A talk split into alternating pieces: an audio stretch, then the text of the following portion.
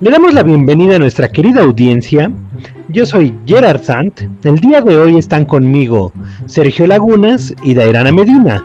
Y juntos nos hacemos llamar los... ¡Picudos! ¡Picudos! Jálense a sus chamacos, a sus chilpayates y a sus escuincles, que el tema de hoy es En busca del oro. El día de hoy. sí, no te preocupes. El día de hoy tenemos como invitado a Luis Campos. Buenas noches, Luis, ¿cómo estás? Hola, ¿qué tal? Muy buenas noches. Muchas gracias por invitarme a participar con ustedes su programa, muy contento. Claro que sí, Luis. Pues aquí estamos una vez en una emisión más. Y el día de hoy. Te voy a tener que interrumpir. Hay que felicitar a Luis Campos porque ya le dieron un premio como coaching digital. Recibió una premiación de parte de su universidad de que ya es creador de contenido didáctico. Muchas felicidades, Luis. Sí, gracias, Luis. Gracias, gracias, gracias. Continuamos, perdón. Sí, no te preocupes. Miren, el día de hoy estamos tocando un tema muy interesante, ya saben, en búsqueda del oro. ¿Alguien tiene alguna idea de a qué tema nos referimos? Yo. No. Pues efectivamente, nos referimos nada más y nada menos que a la sección áurea o a, ¿cómo se llama? La proporción áurea, como la conocemos muchos aquí en México. Pero pues vamos a ver más o menos sobre, o sea, qué es la sección áurea. Si bien sabemos que generalmente esta, la definición de la sección áurea se encuentra más o menos a mediados del siglo XIX en Alemania, de la primera mitad del siglo XIX. Si bien ha sido un, tema tocado por diversos artistas, humanistas, matemáticos, que han tratado bajo distintos sobrenombres a la disciplina, eh, más bien con otros nombres como lo que sería la sección divina, la sección de oro, la proporción divina, proporción dorada como el canon aureon, la regla de oro, entre otros, ¿no? En la sección áurea es, la simple es una simple proporción concreta y esta proporción nos ha desempeñado un papel tan importante en diversos eh, intentos por explicar las matemáticas y su belleza, al igual que lo que hemos querido reducir también en algún número como una cifra ideal. Esta proporción habla ya, mm, se habla desde los antiguos egipcios, desde Grecia, Roma, en el caso, ¿cómo se llama?, de Pitágoras, que lo escogió como un símbolo de la estrella pentagonal. La figura geométrica también nos muestra la relación de la sección áurea que crece con la figura y ha llegado a una noción inconmensurable, al conocimiento de los números que también podríamos llamarlos inconmensurables, tal cuales también ocupa Platón, pues las referencias que hace también Euclides en los años 450 al 380 antes de Cristo fue Platón, que lo había mencionado anteriormente. Él en alguna de sus obras hace alguna referencia con el Timeo y que dice es que es imposible combinar bien dos cosas sin una tercera y hace falta una ligazón para decir que entre ellas es el ensamble de la mejor. Entre ellos también podemos ver, pues por el arte renacentista, pues, tenemos al monje Francisco Luca Piccoli, pues estamos hablando ya de los años 1450, que denominaba la proporción divina que se escribe como un tratado del todo. Eh, bueno, él la llamaba como la divina proporción, que pues, estamos hablando en Roma en aquellos años, y también de las propiedades de las cuales hablaremos pues a lo mejor más tarde, ¿no? Hay artistas como lo que fue Leonardo da Vinci, Deudero, por allá de los años 1450-1519. Kepler llegó a hablar de la sección divina justo con los tesoros de la geometría y el teorema de Pitágoras. Él hablaba de la división proporcional, que era una joya. Después de esta regla divina cayó en el olvido, sino hasta el siglo XIX y se vuelve una puesta en un relieve el principio metafórico. Con el alemán, no sé si, lo puedo pronunciar bien, es Zeising, quien en 1855 afirma que para que un todo divino en partes desiguales parezca hermoso, desde el punto de vista de la forma del haber, entre una parte mayor y menor, la misma razón que entra entre el mayor y entre el todo, es en este mismo siglo donde pintores como Saurat, no sé si lo pronuncio bien, se sané, volvieron a buscar la armonía de la belleza en el arte y también por medio de estrictas razones y de reglas geométricas. Pero cuéntenos ustedes, ¿qué datos curiosos se encuentran alrededor de la proporción divina? Pues fíjate que ya casi mencionas todas. Ah, bueno, eh, parte de la, del arte renacentista, pues lo podemos ver en la Gioconda de las proporciones, también se puede ver en las Meninas y el Partenón, dentro de muchas cosas.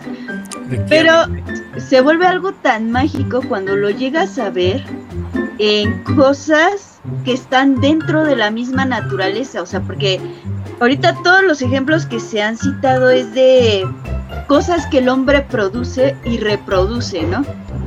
Pero ¿qué pasa cuando lo ves en cosas que están en la naturaleza? Sí, efectivamente. Hablando de ello, este, se ha observado que muchas flores tienen pétalos que, este, que si bien, este, no tienen la proporción ahora como tal, este, una asociación que se parece mucho a la asociación aurea es la de Fibonacci. Entonces, curiosamente, se han observado flores con 13, 21, 34 pétalos, inclusive hasta 144. También este hay una hay un animal marino que se llama nautilos que tiene una concha parecida a la de un caracol y se dice que esta espiral es la espiral áurea, si es que le podemos llamar así. Fíjense que ahorita retomando el tema de las flores, eh, imaginemos para que esto sea tan interesante y tan chistoso a la vez, si nosotros tomamos esta, estas pequeñas florecitas, como decía este, Sergio, por, ejemplo, tenemos de 3, de 5, de 8 pétalos, de 13, de 21, de 34. Imaginemos las de 3. ¿Quién de nosotros, bueno, espero que eh, por lo menos a mí una vez me tocó, no sé, esperando que también le suceda a ustedes o a la audiencia, ¿quién agarra unas florecitas de 5, por ejemplo, y empiezan y, y, ponen el famoso, si me quiere, no me quiere. No sé si, si, en alguna ocasión lo utilizaron, la verdad desconozco. Pero imaginemos si, si ustedes toman una de cinco, por ejemplo, de cinco pétalos, si ustedes inician con el no me quiere, ¿qué vamos a terminar? Eh, la primera es no, la segunda es sí, la tercera es no, la cuarta es sí la, y la quinta es no. Y no estamos convencidos y volvemos a utilizar otra. Entonces, esto es muy interesante porque es un patrón que se, que se va haciendo este, en la serie y lo siguen las flores y hay imágenes donde efectivamente se ven que son de cinco pétalos y ahorita lo dijo Sergio de 55, 89, imagínense ustedes, para estar más seguros si nos quieren o no nos quieren, nos vamos a una flor de 89 para, para ver si este, cómo nos da eh, y si no estamos seguros, pues a ver con qué iniciamos, con el sí o con el no, para estar satisfechos, ¿no? Fíjate que hablando de plantas, es muy interesante hablar de esta pequeña espiral, puesto que uno de los atributos con los que cumplen en las plantas o en los árboles es la distribución de las hojas o la distribución de las ramas, como lo decía este Sergio y como lo mencionas tú, José Luis.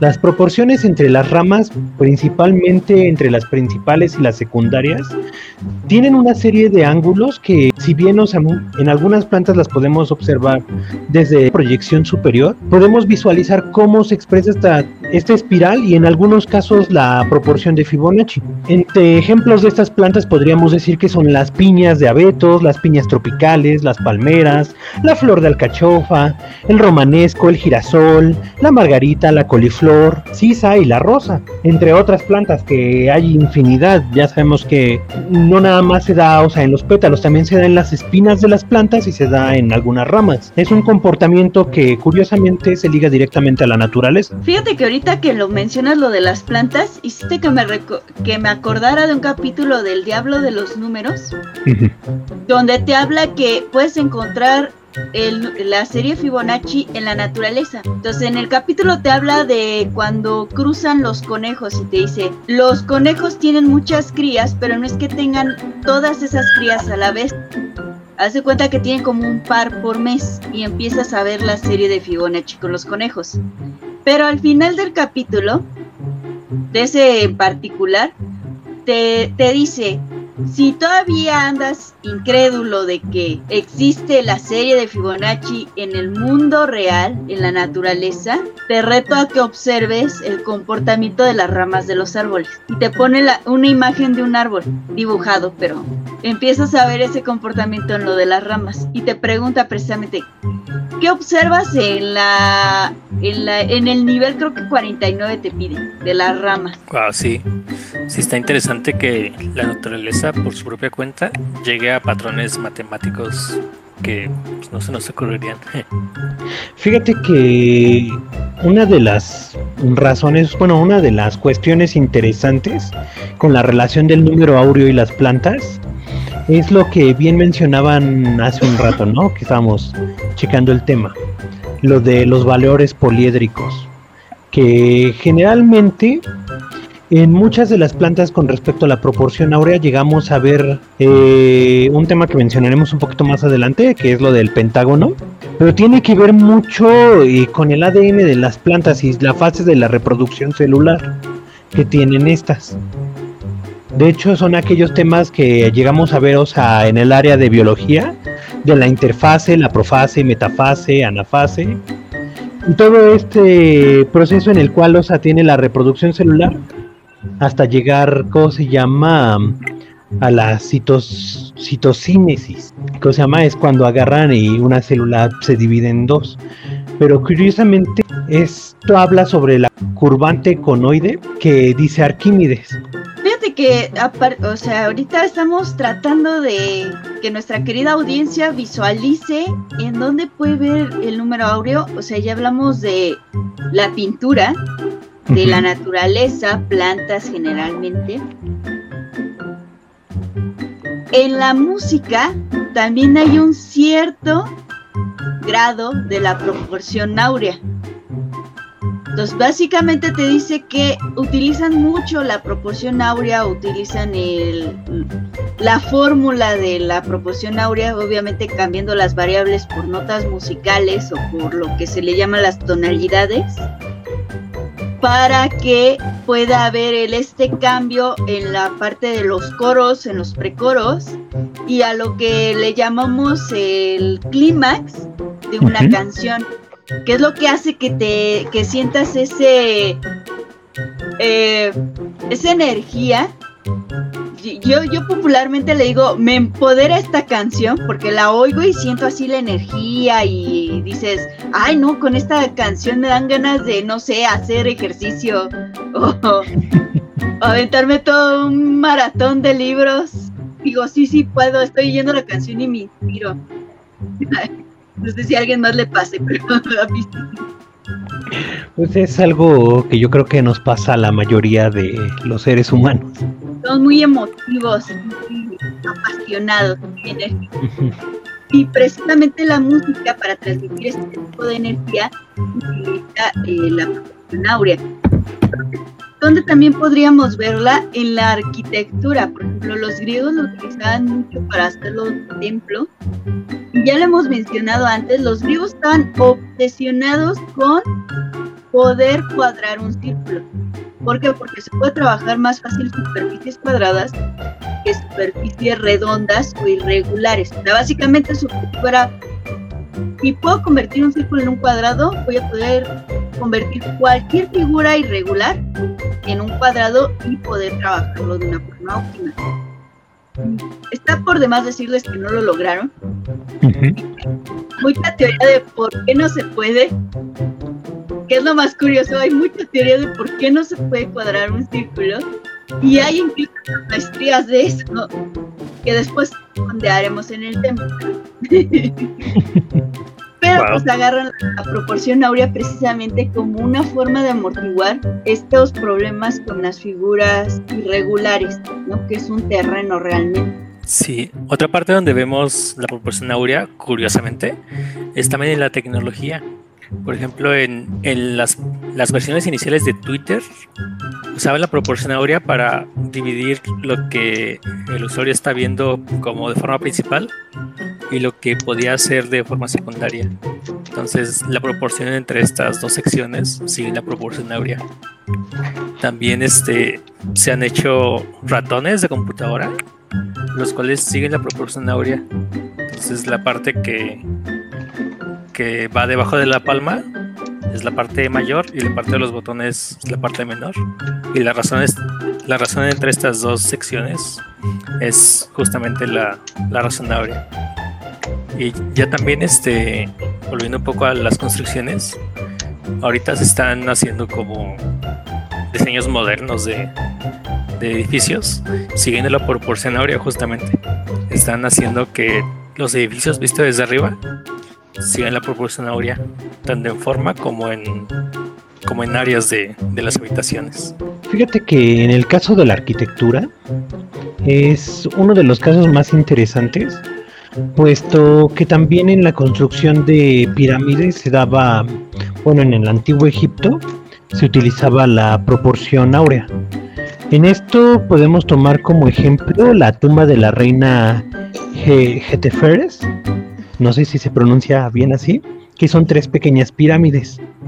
Y curiosamente estas pirámides cumplen eh, aquella proporción.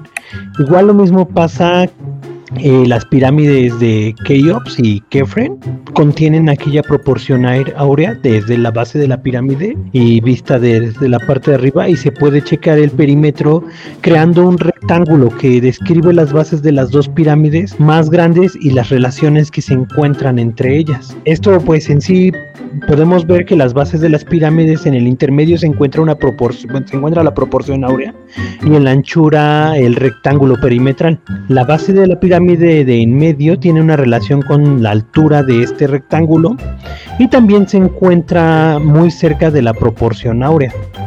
está muy interesante. Hay, hay de hecho este un número, ¿no? No, perdón, una fórmula para el número de áureo. Este, no sé si me lo pueden recordar. Mira, precisamente el, bueno, vamos a poner un poquito las bases. el, el, número áureo también conocido como el número de oro, porque en latín aurum es oro. Para los que estudian química, ahorita va a ser más fácil recordar, aurum, oro.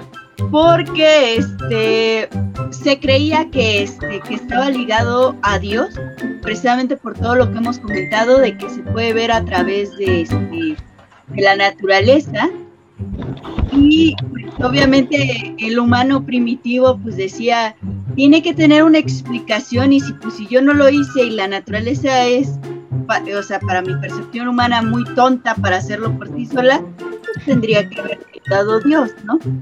Y de ahí, por eso también como el número de Dios, o también se le conoce como razón extrema y media, razón áurea, razón dorada, media áurea, proporción áurea y divina proporción. Esto dependiendo del autor que usted agarre, todos esos términos que acabamos de mencionar son el número áureo. Entonces, una vez aterrizado esto, hay que decir que el número áureo es un número racional.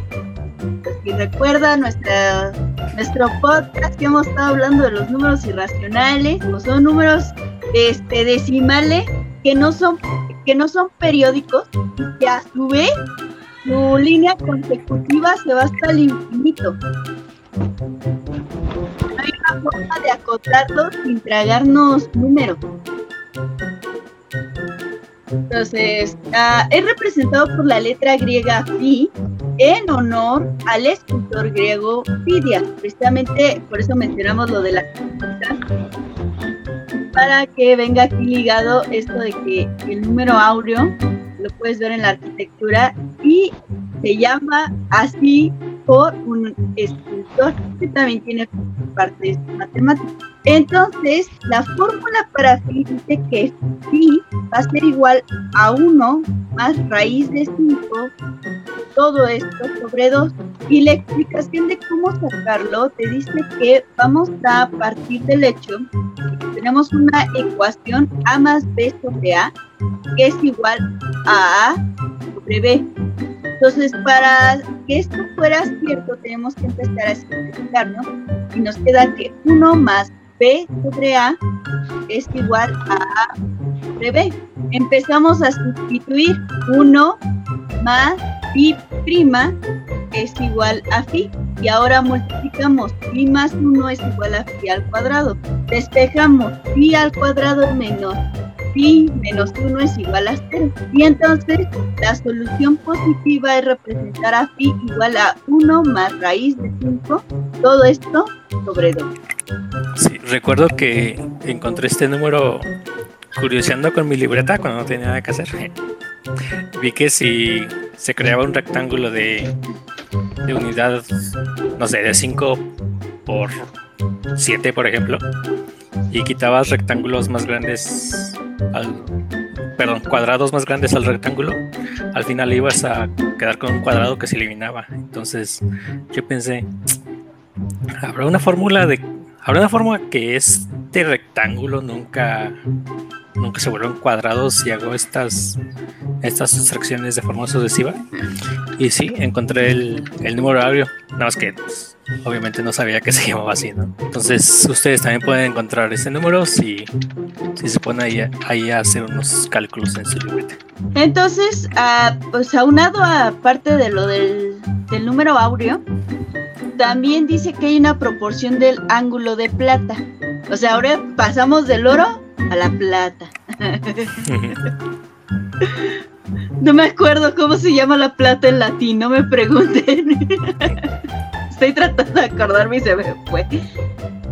El ángulo de plata dice que va a ser 360 grados. Eso va a estar sobre pi más 1, que es aproximadamente 137.5 grados. Otro dato interesante es que eh, una forma, de una forma más matemática es que si agarramos un pentágono y dividimos, tomamos la proporción entre una arista y la distancia entre dos puntos que no forman una arista del pentágono, la, por- la proporción entre estas dos líneas es la proporción áurea.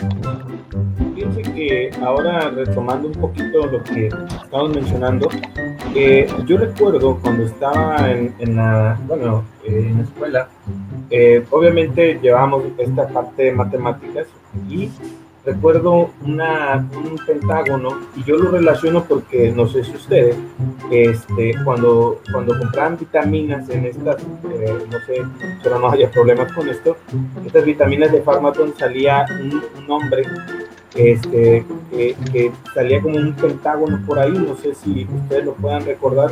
Y eh, bueno, ese, ese hombre que salía ahí, yo lo vi en el libro de filosofía también, y decía, bueno, ¿qué tiene que ver esta, este dibujo?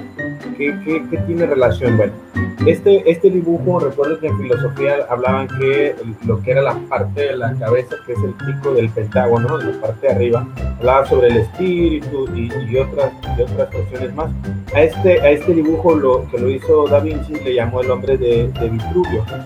Y de ahí parte, y para mí se relaciona porque eh, el número áureo tiene que ver con lo que es un pentagrama. El pentagrama eh, en muchos eh, tiene, en, muchas culturas inclusive tienen significados muy poderosos, pero hablando en estas cuestiones matemáticas y con el número áureo, pues sí nos habla que tiene un, un papel muy importante el pentagrama, que nosotros lo vemos como pentagrama, pero es un, es un triángulo según lo que tenemos en, en teoría.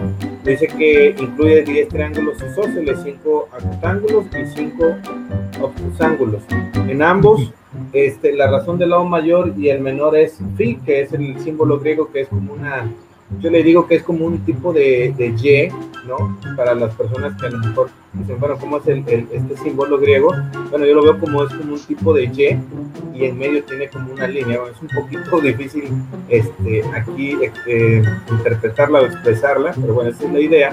Y bueno, estos se dice que se conocen como los triángulos áureos. Entonces, para mí juega un, un papel muy importante porque de ahí viene la palabra, o como lo mencionó, este, al, lo mencionaba al principio, que es eh, como el número de Dios, ya que en la filosofía, bueno, yo así lo relaciono, hablaban sobre cómo el origen de, de la vida, ¿no? Y mencionaba precisamente este pentágono y a este señor, y ahí venía que el espíritu y todo lo que eran los brazos, las piernas, pues eh, antes explicaban que era el, el, el origen del hombre era del fuego, del agua, de la tierra, del aire y el espíritu. Entonces, de ahí viene toda esa relación, por lo menos eh, así es como, como yo lo recuerdo. No sé si ustedes este, recuerdan esa parte. Yo en filosofía sí lo vi, no sé este, si está muy descabellado lo que digo, pero eso fue lo que, eso es lo que recuerdo y lo que vi en los libros. Pues ahorita que lo mencionas, tenía yo una maestra de biología que odiaba que dijeran que este David es parte de los padres de la medicina, porque ella decía, es que nada más dibujó al Vitruvio. pero pues gracias a toda su observación pudieron ver muchas cosas del cuerpo humano. De hecho, sigue siendo un símbolo de medicina. Ese lo de las serpientes pulsando. Ah, sí. Entonces, yo no puedo pensar en medicina sin pensar en el Vitruvio. Así de fácil. De hecho, es un icono, tratándose de la belleza, el equilibrio entre la armonía y la pintura. Este, es muy curioso que venga esto lo de los triángulos áureos aunado a lo de Vitruvios. Y retomando un poco el tema de la naturaleza, hay un trabajo extraordinario que hacen las abejas, que es que siempre forman sus panales a través de hexágonos. Entonces había había concursos de matemáticos donde decían, ¿cuál sería el diseño óptimo para almacenar miel en un panal de abeja? Y de hecho la respuesta fue un este, los hexágonos que tienen precisamente los panales de abeja. ¿Por qué saco a colación lo de los, lo de los hexágonos? Porque con ellos puedes hacer estrellas de cinco picos y con ellas puedes hacer pentágono y con ellas puedes hacer otra vez una estrella de cinco picos y con ellas puedes hacer este otro, otro pentágono y luego puedes hacer otra estrella de cinco picos y un hexágono y así infinitamente hasta que nos topamos con retumbar de tambor. Pam, pam, pam, pam, pam, pam. La proporción áurea nuevamente. Porque dije hexágono, pentágono. sí, ese, ese dato no me lo esperaba. Fíjate que hablando de estas figuras geométricas, eh, la escuela pitagórica nos habla mucho sobre el pentagrama y nos hace pensar que los pitagóricos ya conocían sus armonías numéricas, geométricas, por lo tanto conocían la razón áurea. Y aunque en primera referencia escrita esta obra de Euclides de otro hecho, pues se nos aproxima al tratándose de la proporción de dos tercios, que si bien no sabemos es 6.6666 hasta el infinito, se puede tomar como diapente, que es aproximadamente pues cercana a dicha proporción, que estaríamos hablando del 0.618, ya sabemos que es un número irracional, pero pues lo podemos más o menos eh, referir a ese número, pues ya que es parte de la sección áurea. Y en este mismo también podemos hablar del diatesarón, que es idéntico a la proporción. ¿Por qué hablamos de todos estos temas? Cuando hablamos de los tres cuartos del triángulo de Pitágoras en el diapasón, también tiene la proporción de un medio que es pues punto 5, ¿no? Dentro del rectángulo. Y compuestos de dos rectángulos iguales, la diagonal de la raíz de 5, a lo que el rectángulo compuesto por los dos cuadrados iguales, la diagonal que sería la raíz de 5, es lo mismo que la proporción mayor al segmento áureo de la proporción menor de ambos lados. En ese punto podemos expresar lo que bien decías, la diapente, que es la aproximación de lo que se conforma con este pentágono y los triángulos isósceles en cada uno de sus lados, que es lo que podemos formar con lo que bien decías del pentagrama, que está compuesto de cinco triángulos isósceles y un pentágono. A este mismo pentágono podemos retribuir la proporción del diateserón, corresponde a la proporción de tres cuartos de un triángulo. En este caso podemos tomar eh, nuestro pentágono y dividir cada triángulo de nuestro pentágono que lo conforma. Tenemos cinco triángulos en un pentágono y estos mismos a su vez dividirlos en dos, lo cual nos dará un total de 10 triángulos.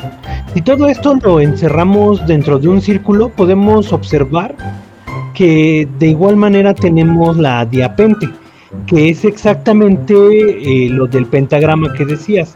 A estas estructuras y a estos ángulos que obtenemos, si utilizamos el medio círculo, la mitad de nuestro círculo lo partimos por el diámetro exactamente a la mitad, podemos observar el diapasón, que era lo que, lo que mencionaban de la música. ¿Cómo es esta estructura a través del radio? Si nosotros lo ponemos en una partitura, automáticamente se acopla perfectamente al rectángulo áureo que está dentro de este medio círculo. Y este mismo ángulo que es la proporción del rectángulo que sería la raíz de 5 es lo que nos da el diapasón, ya que si bien no, si nos fijamos en un teclado o en un piano, podemos reconocer las proporciones armónicas y áureas en las ocho teclas blancas que hay con las claves de las cinco negras.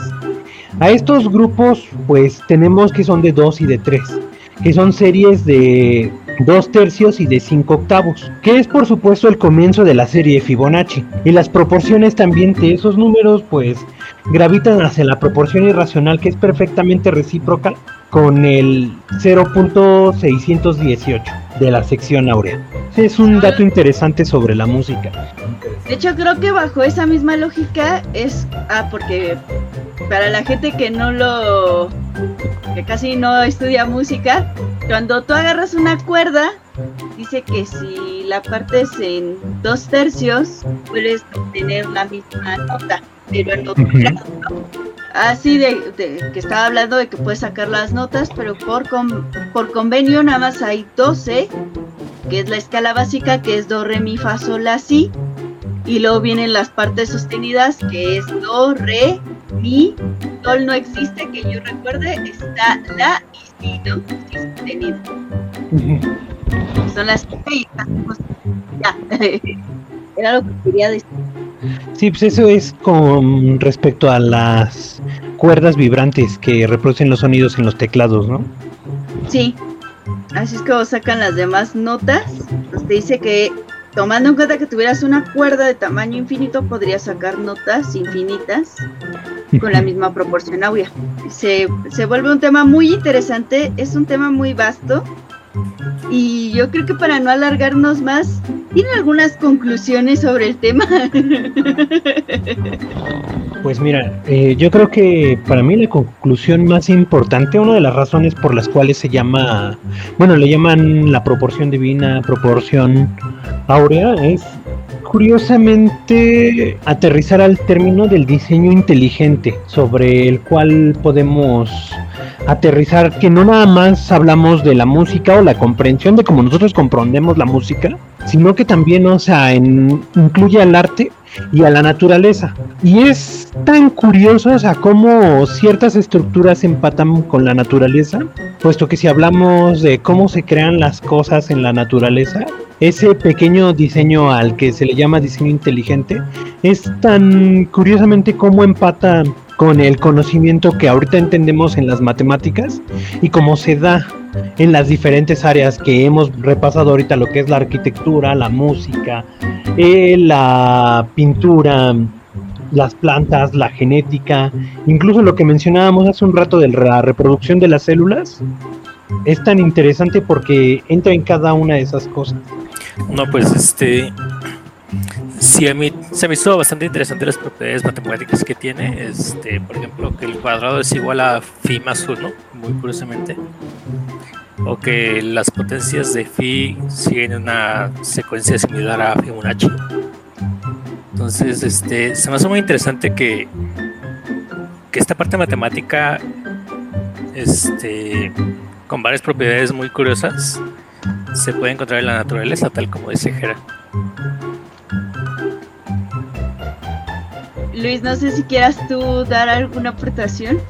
Claro que sí. Eh, ya nada más para finalizar, ya que hablamos de naturaleza, obviamente esto engloba, eh, eh, mencionado las flores y todo esto, pero también se encuentra en los animales. Eh, bueno, en este caso en un animalito eh, que lo conocemos como Nautilus. Para hacer un poquito de referencia, a lo mejor es, tomaré de referencia la caricatura Pokémon. Hay un Pokémon que se llama, si mal no recuerdo, Omanite. Y es como, tiene en su caparazón como unas, es, unos círculos que se van, eh, bueno, es como un puntito y poco a poco, conforme va girando, se empieza a expandir. Entonces, más o menos esa es la, la idea. Entonces, eh, el, el- como punto final es cómo las matemáticas, o bueno, por lo menos no sé quién se relaciona con quién, matemática, naturaleza, naturaleza, matemática, cómo se presenta y, y cómo por esa razón el nombre de divino, ¿no? Porque es algo que pues, no, no podemos explicar, pero que ahí se, se ve en muchos aspectos de, este planeta. Bueno, entonces eh, hay mucho más que, podemos hablar sobre ello, pero bueno, esa es la importancia o lo interesante que tiene el, número audio.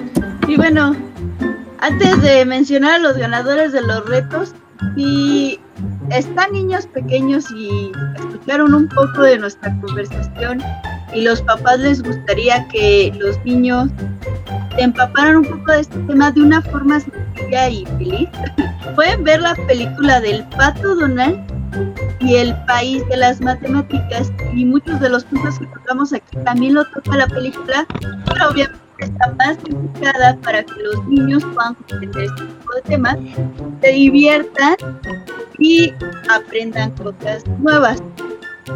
Una película un poco vieja, pero está en 2D, la animación, pero está muy bien trabajado lo que y los hasta ponen de juego de billar.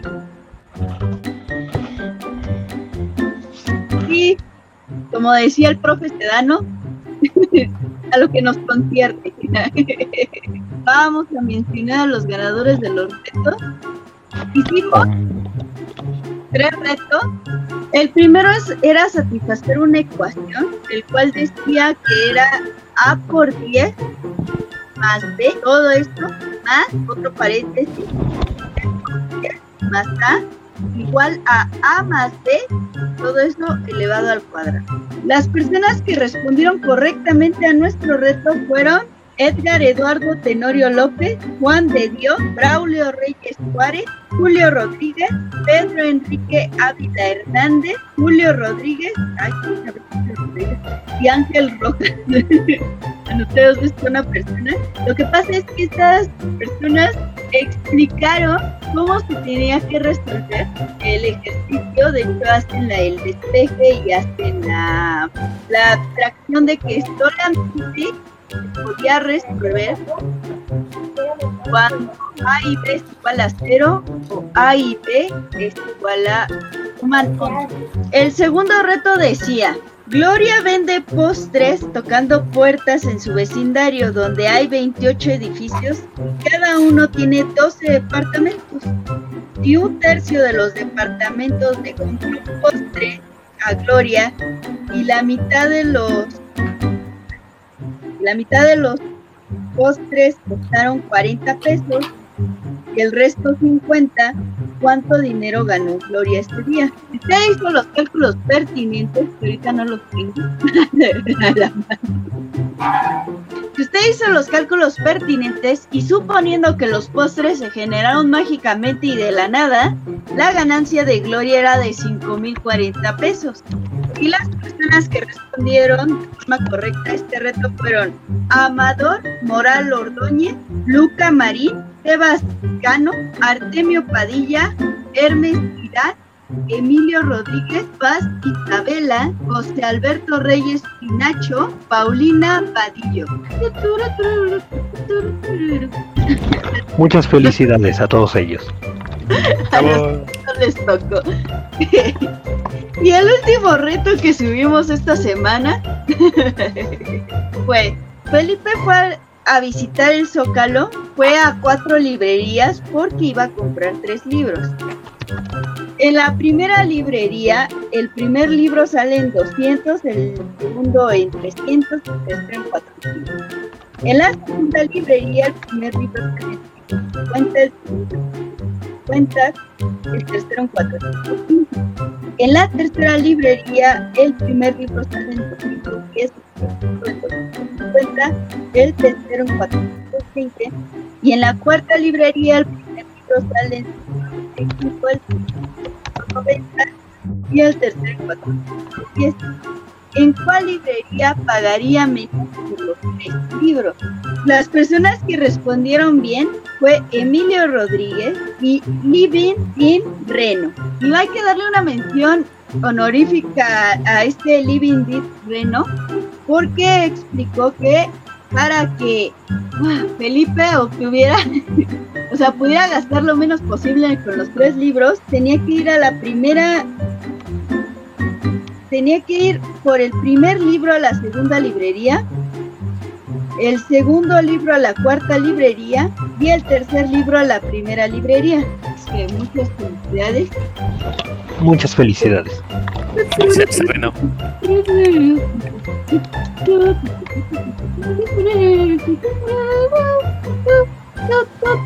Oh, muy apagado.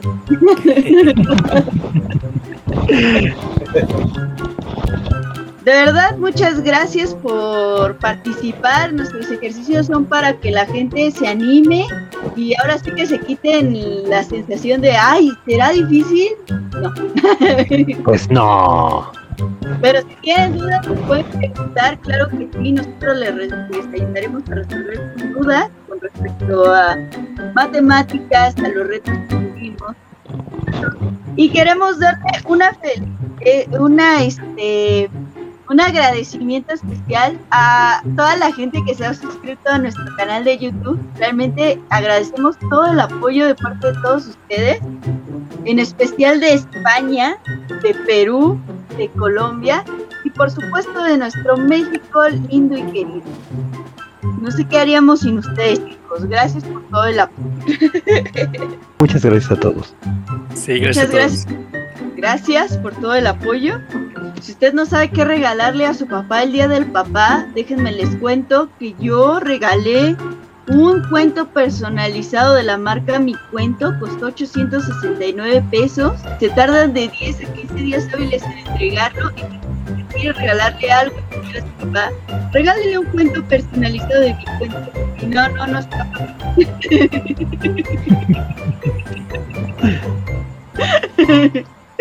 Nos vamos no sin antes despedirnos y no nos despedimos sin antes recordarle el lavado de manos, el uso de gel antibacterial en caso de no contar con agua y jabón, uso de cubrebocas en aquellos lugares con altas concentraciones y a medida de lo posible quédese en casa. Quédese en casa, Quédense en casa. en casa. por favorcito. Queremos pasar esto lo más rápido posible. Ya sabemos que hay partes del país que estaban en verde y volvieron a cambiar de color a amarillo. Sí, sí les pedimos que, que ahora sí que se cuiden, más que nada por amor a uno mismo y amor al prójimo. Y nos vamos, bye. Nos vemos. Chao, chao. Bye. Muchas gracias Luis por acompañarnos.